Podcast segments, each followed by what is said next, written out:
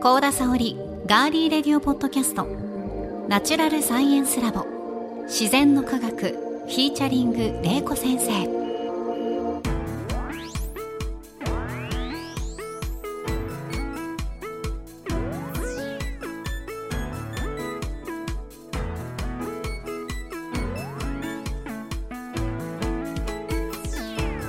皆さんこんにちは。ガーリーレディオポッドキャスト。ガリレディパーソナリティの高田沙織です。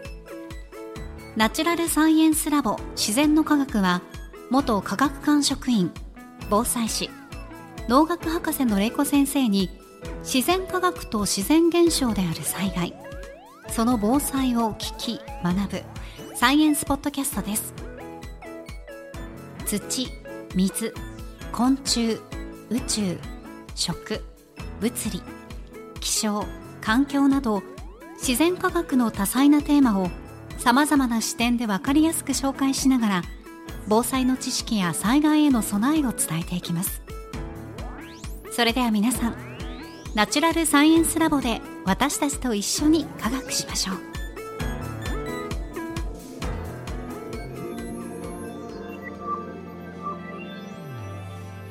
まずはこのラボの先生をお呼びしましょう。玲子先生です。よろしくお願いします。はいよろしくお願いします。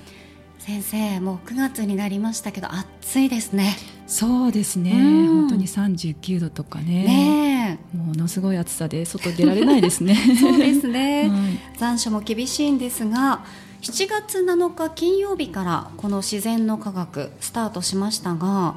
玲子先生は2ヶ月やってみていかがですか？そうですね、うん、あのまあ少しずつちょっと慣れてきたかなという 感じでしょうかね。はい、はい、私もあのこの2か月間の間でちょっとだけ玲子先生との心の距離が近づいたんだったらいいなと思ってるんですけど。はいはいもう、はい、もう近づいてきてくださいって。まあ、先生にいろいろ教えてもらいながら、今月も楽しくやっていきたいと思いますが、はい、皆さんまだご覧になってない方もいらっしゃると思うので私あの玲子先生が書かれているノートの記事がすんごい分かりやすくて、うん、そうですむちゃくちゃ面白いので、はい、本当にあの一切今までそういうものを見たことないとか、うん、サイエンスカテゴリーに触れてこなかった人ほど、うん、玲子先生の言葉があの文字になるとこう、あと写真とかも貼ってイラストね。そうなんですよ。書いたりしてるんですよ実は。えあれ書いてるんですか？水分子は書きました自分で。ありがとうございます。まあ、そういうのを見てね。そうですね、はい、それを見ながらまた振り返ってポッドキャスト聞いていただくと、うん、あなるほどこういうことかっていうのが何回もこう分かりますんで、はい、ちょっとこう興味を持った人、うん、もしくはまだ一切触れてない人に、うん、ぜひノートとポッドキャストを一緒にそうですね。ね。まあノートから入っていただいてもいいし、いいと思います。はい。それをまあまた耳で聞いていただくっていう、うん、そうですね。まあ相互でやってね、はい、あの触れていただきたいと思います。はい、ぜひ皆さん、そちらもチェックしていただきたいと思います。えそして9月がスタートしましたが、今日9月1日は防災の日です。この9月というのは防災月間でもあるんですよね。そうですね、はい、はい、ご存知の方もいらっしゃると思いますが玲子先生の方から改めて少しご紹介いただけますか？あはい、えーと、防災の日というのは、まあ、国で決定された日でして、まあ、9月1日なんですけれども、はい、あのまあ、政府とか地方公共団体関係者機関をはじめて広く国民があの台風、高潮、津波、地震の等の災害についての認識を深めこれに対処する心構えを準備するために制定されたあの防災啓発デーなんですね。はい、はい。なので、まあ、この日を中心として、まあ、防災訓練も行われてますし、まあ、国としてもあの防災思想の普及だったり、まあ、功労者の表彰防災訓練等これにふさわしい行事が実施されるということになっています。はい、はい、改めてその防災について皆さんに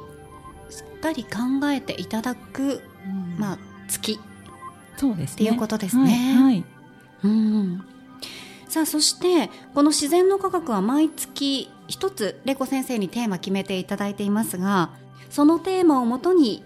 先生と一緒に皆さんと学ぶということになってるんですが、うん、今月のマンスリーテーマは予告では火と空気でしたけど、うん、今月は何を学びますか？そうですね。あの、まあ、1回と2回はあの火と空気で、はい、えーと、お話ししていこうと思うんですけど、まあ、それをあのちょっとその防災の日に絡めてあの関東大震災とかあと台風ですねその話をしたいと思います。はいで後半はあのちょっと特別バージョンとして私があの8月に東北ですねとかあの岩手県花巻市でに行ってきましたので、はい、まあ、そこで、えっと、東北の花巻市では宮沢賢治の話とかあとちょっと豆知識で、えっと、震災で影響があった釜石市のお話などちょっとねあの旅日記なんていうかね旅日記のような感じで、はい、お話ししていきたいと思っています。わかりました、はい、では今月も皆さんぜひ先生と一緒に自然の科学楽しんでいただきたいと思います。では今週のテーマからお願いします。あはい、えっと、今週のテーマなんですけども、まあ、今週は、えー、9月1日のあの震災とあと火ですね、まあ、そのお話です。はい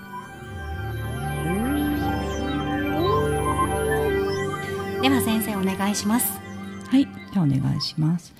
でえっとまあ、冒頭であの9月1日はあの防災の日っていう話したんですけども、まあ、この日が何の日かというとあの1923年え大正12年ですね、えっと、今年がちょうど100年目になるんですけどもあの関東大震災が起こった日なんです。で、えっと、関東大震災が起こっった日が、えー、1923年で実はあの防災の日っていうのが作あの閣議で国の閣議で決められたのがあの1960年昭和35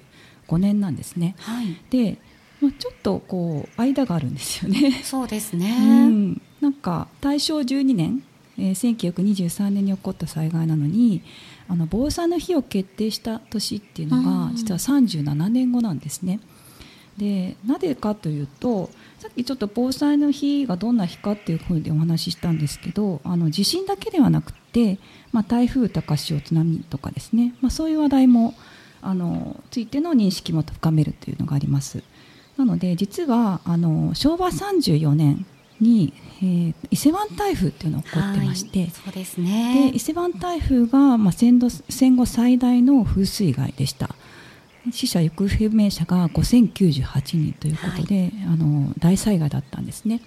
でそれが実は防災日のの日の決定にあのつながったっていうところがあるんですよ。だから、まあ、昭和34年伊勢湾台風が起こって次の年の昭和、えー、すみません35年間に防災の日ということになったんです、はい、なので、まあ、地震とか台風でそれに伴う高潮津波に備えるっていうふうに、えなっていったということになります。はい、はい、でじゃあ火災と関東大震災について、えー、次お話ししていきたいんですけどあの地震の時にあの慌てず火の元を確認しましょうっていうのなんか聞いたことあります？あります。そうですよね、はい、結構ね昔からあの地震の時は火の元をっていうふうに皆さんあのそういう、えー、格言っていうか聞いたことあると思うんですけども、まあ、これなぜかというとあの関東大震災があのちょうどお昼の11時58分に起こったからなんですね。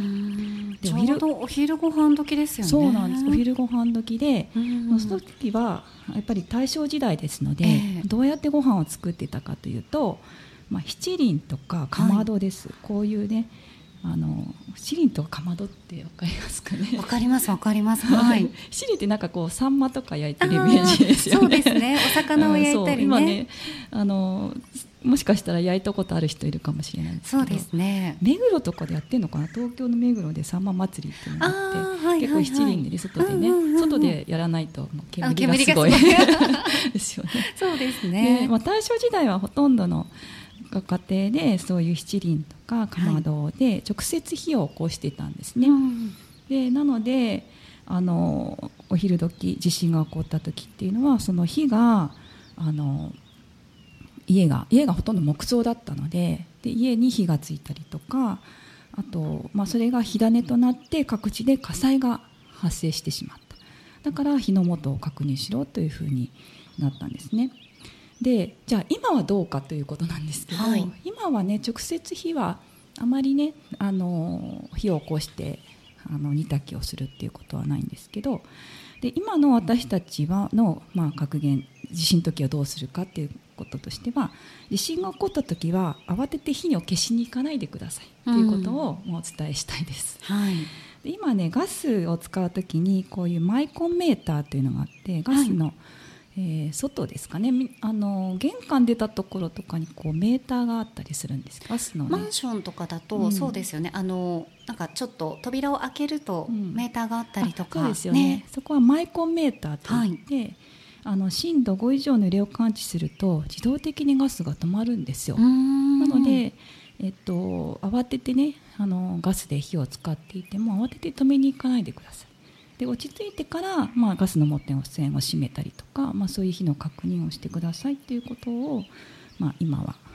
皆さんにお伝えしたいなというふうに思います、はい、このマイコンメーター都市ガスではほぼ100%普及してますので、はい、多分皆さんのご家庭はもうそのようになっていると思います、はい、じゃあなぜあの火災が起こったのかということなんですけどもあの関東大震災の犠牲犠牲者はですねすごい数なんですと10万5千人の方が亡くなったんですね。いやもう本当ね、うん、想像できないぐらいのですよね。人数ですよね、うん、東日本大震災で2万人ぐらいの方なんで、はい、本当にすごい数の方が亡くなった。もう記録されている中では本当に最悪の死者行方不明者なんですね。で関東大震災ほとんどの人が火災によって亡くなってしまったんですよ。でえっとまあ、火災が、まあ、どうして起こるかっていうところなんですけど、まあ、燃焼の3要素っていうのが3つのポイントが実はありまして、はい、えっと、まずですね物が燃えやすい条件っていうのがあります。でそれが、えー、可燃物。一つが可燃物ですね燃えるもの、はい、まあ、コンロから出てくるガスとかガソリンとかね、まあ、そういうものですね。あとは酸素と熱、はい、この3つが揃うとあの火災になりやすいっていうことがあります。でまああのそうですね熱っていうのは結構こう燃えるとね一回燃えてしまうと、まあ、熱が発生してしま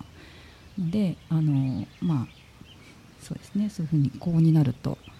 あの本当に火が広がりやすいってことなんですけどもあの、まあ、そういうのが揃うと本当に火事になってしまうということなんですけど、まあ、実はあの反対にこの3つの要素のどれかを取り除くと、まあ、消火になるんですね。で、えっと、例えばの可燃物っていうのはさっきあの木造の家が燃えたっていう話しましたし、はい、今だったらきっとのガスが燃えたりねガスに火がついてたりとかあとガソリンとかね。爆発したりとか、ね、そうそういうのに火がついてしまうっていうことがあるんですけど、まあ、まずはまあ火災の時は、えっと、火の元を確認してガスを止めてほしいんですけど、はい、まあ、それはその可燃物をまず取り除くっていうことがあります。で、えっとまあ、今はですねその火を止めガスを止めたりとか、まあ、そういうのであの可燃物を取り除くができるんですけど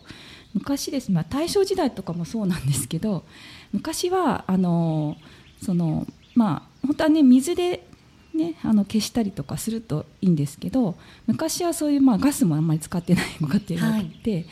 えーと、実は、ね、江戸時代とかの消火方法っていうのが実はあの家を壊してたんですね。えーと、えー、どういうことです か？火がバーって火災が起きたら、うん、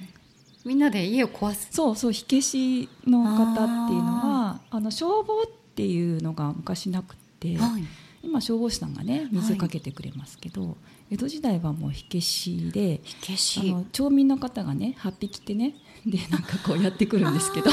なんか時代劇とかでちょっとこう目にしたことがあるような、うんうん、発表を着た人たちい。らっしゃいますね。はい。はい、そうですね、そういう人が家を壊していくんですよ。で、まあ、大正時代もねあのまあ、水を、えっと、バケツとかで持ってきて消すってことやってたんですけど、はい、まあ、できない場合はもうあの家をどんどん壊して、まあ、それはなぜかというと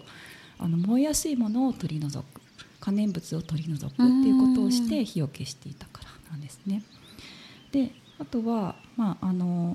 もう一つ消火方法としては、まあ、窒息消火っていうのがあって、はい、あの空気酸素を遮断するっていうところがあります。で、まあ、酸素を取り除くっていうことはなかなか難しいんですけども、はい、あの今だとあの電気設備が多い地下とか立体駐車場の消火方法として二酸化炭素をバーッと噴出して、うん、でそれであの火を消すっていうのがあります。なので実は地下で火災があった時はあのにあのベルは鳴るんですけど、はい、二酸化炭素がバーッと出てくるんでじっとそこにいると窒息してしまうんですね。たまにそういう事故がねあの今でもあったりするので、まあ、そういう場合はそこからすぐ逃げた方がいいんですね。はい、で3つ目としてはあの冷却消火といって温度を下げるということで、まあ、これはあの水をかけるということになるんですけどあのお家では、えっと通に水をかけて消していただいても大丈夫なんですけど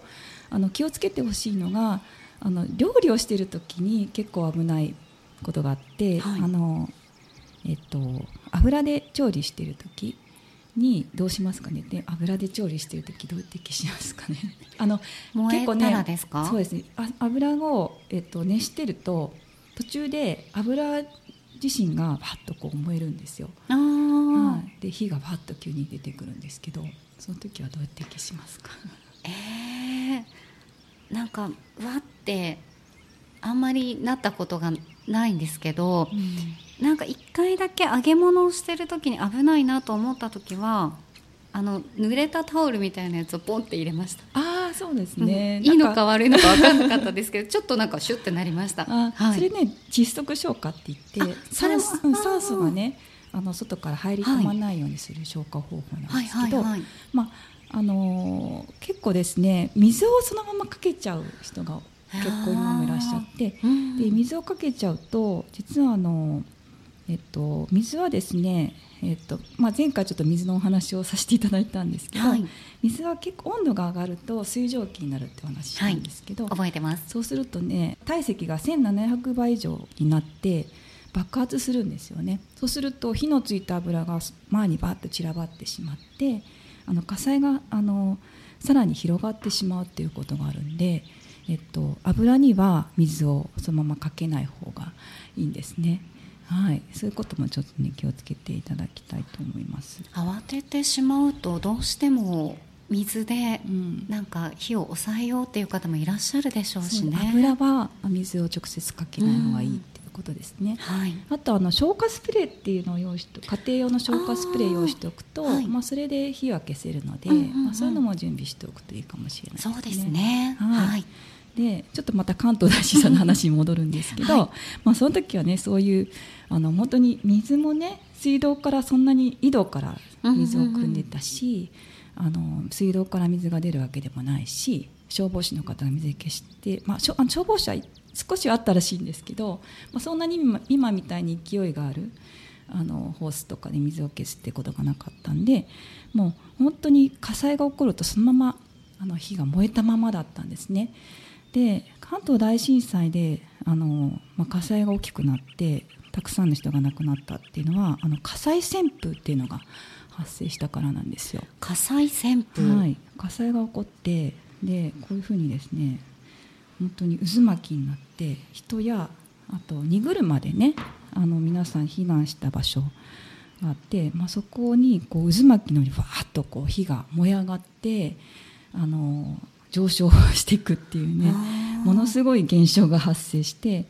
今ちょうどあの、リスナーの皆さん先生が実際にそのノートの記事とイラストや絵を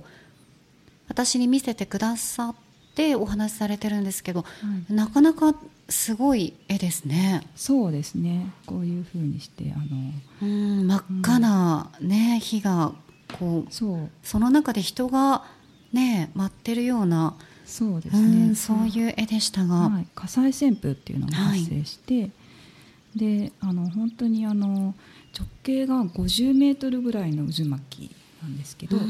まあ、それが発生してでその時にあのさっきあの燃焼の3要素の中で可燃物っていうのがあったんですけど、はい、その時はあの実は何が燃えたかというとあの家財道具なんですよ。昔はあのみんな、えっと、避難場所に向かう時にあの荷車で家のなんかタンスとか、うん自分の大事なものとか衣服とかを全部運んではい逃げたらしいんですね。でまあそれがあのたくさんの荷物を持って避難したので、まあ、それに火がついてしまってそれで余計火事が広がってしまったっていうことがあります。でそれが物が燃えた熱によってこうバーッとこう上昇気流が発生してであの火災が広がった。うん。であとはあのこれあんまり知られてないんですけど、はい。あの台風が発生してたらしいんですね。あの関東大震災の日のそ前に。うだったんですね、はい。で弱い台風が発生した後だったので、はい。まあ、台風がやっぱり来るとあの、まあ、風がねいろんなところからこう吹いてきて。そうですね。前後でも結構風強いですもんね。そうですね、うん。で風はやっぱりあのさっきの燃焼の3要素の、まあ、酸素がね結構含まれているので、まあ、それであの火がどんどんどんどん風によって大きくなってであの火災旋風っていうのが発生しましたうん本当にこう巻き上がるようにしてね、人も飛ばされるっていうのはものすごい勢いだったなって私も思うんですけどそうですよねちょっと考えられないなと思うんですけどうん本当にあの火災がいろんなところで発生すると、まあ、そういうこともあるんだよというところもはい。ちょっと知っておくといいかなと思います、まあ、それで多くの方が亡くなってしまったというところがあります。であのまあ、今ですね実はあの、ね、あの皆さんニュースとかで、まあ、ハワイのマウイ島でね、はい。8月に大規模な今火災が発生してますけど、まあ、あれはね、まあ、やっぱりあのずっと乾燥してる状態だったっていうこともあるんですけど、まあ、あれは多分なんかあの、えっと、8月の時点ではあの送電線の発火はい。でが原因じゃないかって言われてますけどあれもあのハリケーンですね。あのアメリカだとね台風のことハリケーンって言うんですけどね。はい、ハリケーンの強風の影響で森広がったっていうふううにん。言われてるんですね。はい、なので、まあ、今でもあのそういう台風の影響台風というかそのハリケーンの影響で、まあ、火災が大きくなるっていうこともあるっていうことなんですね。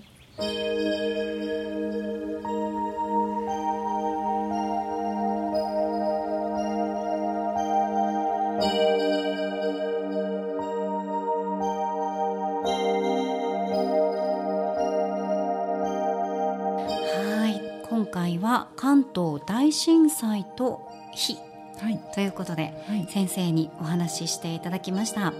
さあ続きは次回をぜひ皆さんお聞きください。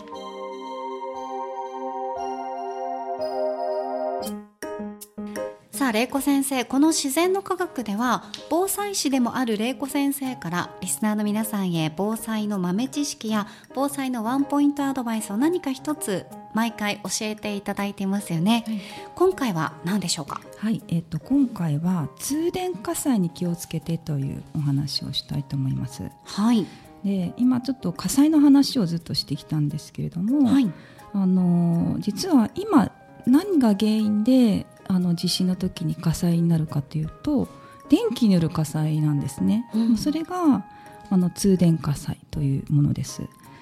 で実際あの台風とかあの、まあ、台風もそうなんですけど地震の時にあの停電した時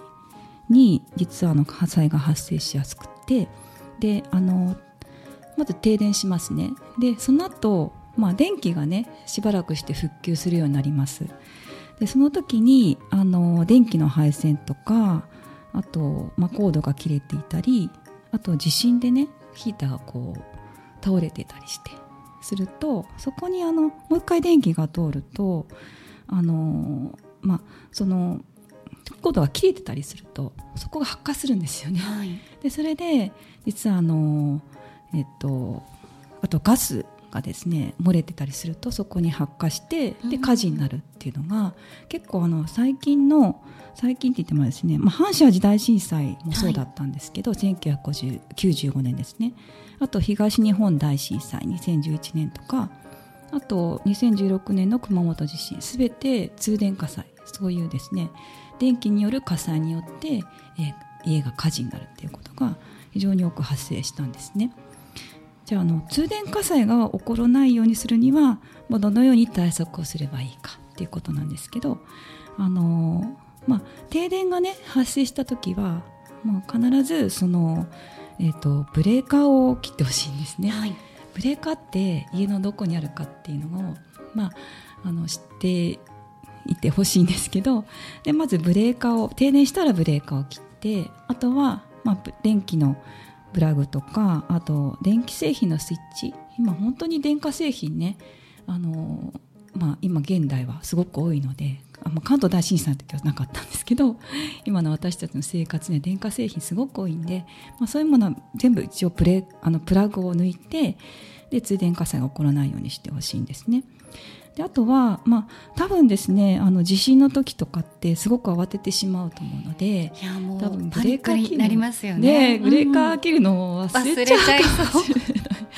玄関のところに大体のお家ってブレーカーあったりとか、うん、あとはどうですか台所の付近にあるお家もあるんじゃないですかね。うね。うちは物置にあるんですよね。だからなんかこう物があんまり置いてあるとどこだったっけって思いがちなので。だからその一軒家のね、うん、あの先生のお家みたいな家と、うん、またマンションとかと、みんなこう作りで、あのブレーカーの位置も違うので、そうですね、一回やっぱり確認してねいただくのが一番いいとは思うんですけど。はい忘れると思うんですよ。私も絶対絶対忘れる自信があるっていうのはちょっと日本語としておかしいですけど、うん、パニックになると先生からの教えも全部すっ飛ばして逃げると思うそうですよね。なので、まあ、はい、今便利なものがあって、はい、あの感震ブレーカーっていうのがあるんですね、はい。はいはい、感震っていうのはあの振動を感じる。はい、あの震度地震の揺れを感じると、自動的にあの止める装置っていうのがあって、はい、であのまあこれまあ、多分ちょっと私の ノートに写真とか載せるんですけど、はいあのまあ、コンセントにつないで揺れを感じたら消すタイプとかあともうあの、えっと、ブレーカー自身にこう取り付けるタイプとか、うん、あと簡単なものですと重りがついててこの重りが入れて落ちるとブレーカー。これブレーカーのあのスイッチにくっついてるんですけど紐が。それがこうポチッと切れるようになるとかそういういろんなタイプがあるのでもしその忘れがちだなって思う方はそういうものもあの準備してもらうといいかなというふうに思います。じゃあそういったものももう今たくさん販売されてるんですね。ですね。販売されてますしブレーカー自身につけることもできるので、はい、そういうのもあるんだっていうことも覚えておいていただけるといいかなと思います。そうですね、はい、はい、ということで、ね、あの感震ブレーカーというのはちょっと私も一度どんなものがあるのか、うん、実際に自分の目でいろんなサイトを見たりとか、うん、ちょっとポチってみようかなって 思ったりしました、はい、はい、気になる方は、まあ、どんなものがあるのか先生のノートもチェックしていただきたいと思います、はい、ありがとうございました、ありがとうございますこのしぜんのかがくは毎週金曜日に配信します。 Firstory、 Apple Podcast、 Spotify、 Google Podcast、 Amazon Music ほかいろいろなポッドキャストアプリやサービスで番組をフォローしてお楽しみください。番組ツイッターのアカウントのフォローもお願いします。ご感想や玲子先生に聞いてみたいことはお気軽にメッセージフォームやツイッターのメンションコメント引用リツイートなどでお寄せください。ハッシュタグはひらがなで自然の科学。自然の科学とガリレディ。ガリレディの2つをセットでつけてくださると番組スタッフがチェックできますのでよろしくお願いします。え先生に今回は関東大震災と日ということで教えていただきましたが私今回の中でその先生が、えー、燃焼の3要素その3つの要素可燃物酸素熱これが揃うと火災になりやすいというお話プラス関東大震災の時には小さい台風が発生していてその台風の影響もあったということ。また昔の方は燃えやすい家財道具などを台車で引いて逃げていた。いろんなその要素が重なってあれだけ、まあ、およそ10万人の方が亡くなるような火災になってしまったんだっていう。やっぱりその一つの理由だけじゃなくていろんな要素が重なると大ごとになるんだなっていうことが勉強になりました。そうですね。なので、まあ、この後本当に家財道具を持ってあの避難するなってすごくこの時も言われてらしいんですけど、はい、まあ、当時やっぱり家財道具が貴重品だったんでしょうね、ね、なのでそれを皆さんあのどうしても運んでしまってっていうところがあったんで、まあ、今は当然ねお家のものを運ぶってことはないと思うんですけど、まあ、そういうちょっと火災が起こった時どうするかっていうことをまあ、火災を防ぐためにどうするかっていうこともねあの知っておいていただきたいなと思います。そうですね、はい、改めてこの防災の日に皆さんでもう一度考えていただきたいと思います、はい、はい、ということで来週もぜひ皆さんお聞きください、えー、ガリレディ自然の科学ここまでのお相手は？大場玲子と。私高田沙織でした。では皆さん次回もどうぞお楽しみに